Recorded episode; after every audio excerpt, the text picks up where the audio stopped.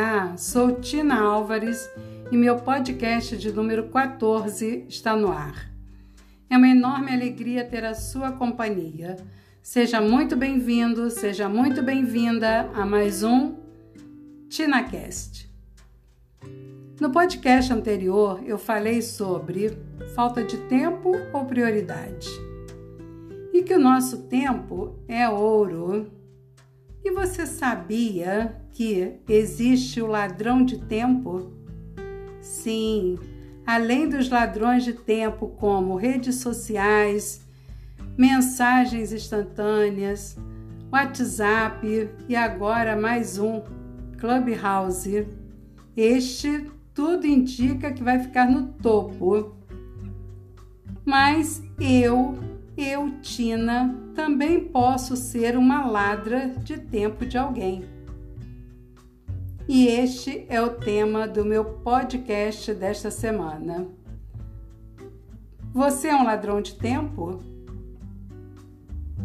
Já parou para pensar que o tempo é a coisa mais importante, mais valiosa que podemos dar a alguém? Por isso, ser ladrão do tempo do outro é uma forma de, de desrespeito. Sim, e às vezes até falta, gente, de ser mancol.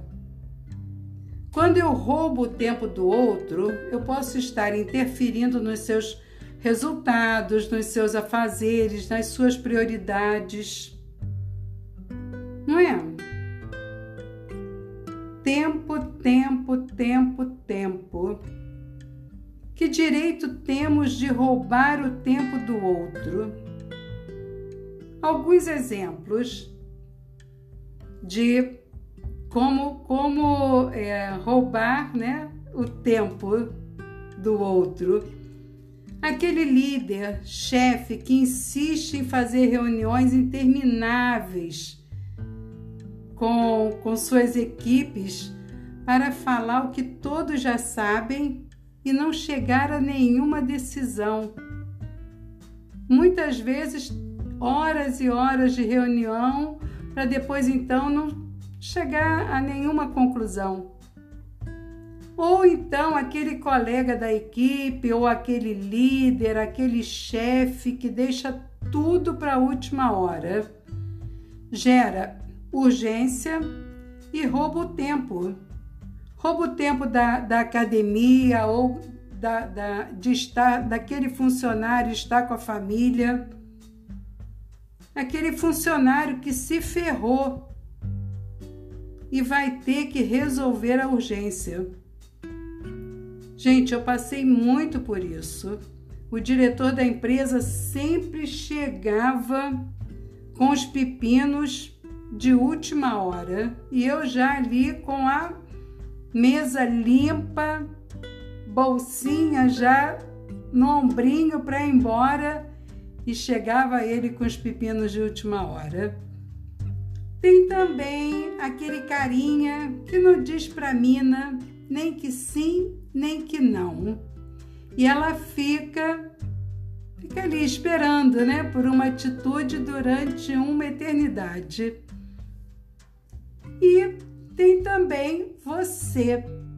Sim, você também entra como exemplo. Você que rouba seu tempo com coisas desnecessárias, deixando muitas vezes o que é realmente importante de lado. Pare e pensa: será que você já não roubou algumas vezes o seu tempo? Não seja um ladrão de tempo do outro. Não contribua com esse, de, esse delito. Seja sensato. Seja sensata ao usar o tempo de alguém. Ok, Tina, mas como agir para não roubar o tempo do outro? Bem, vamos lá.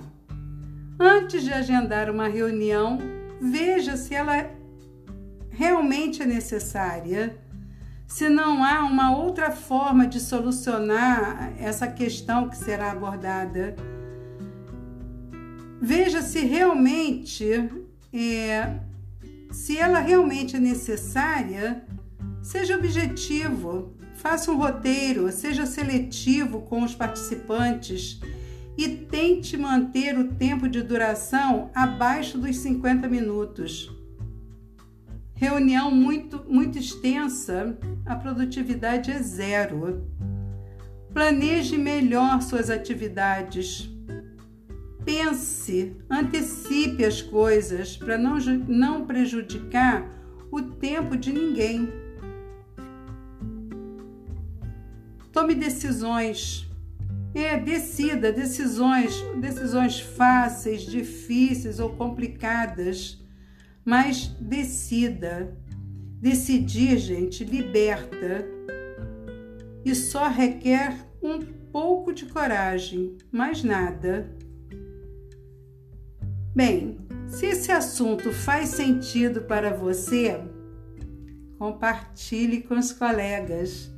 Afinal, quanto mais pessoas optarem por não serem ladrões de tempo, mais evoluímos, não é verdade? E o TinaCast desta semana vai ficando por aqui.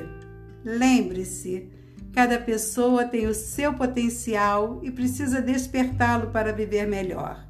Obrigada pela sua audiência, pela sua companhia, um abraço e até semana que vem.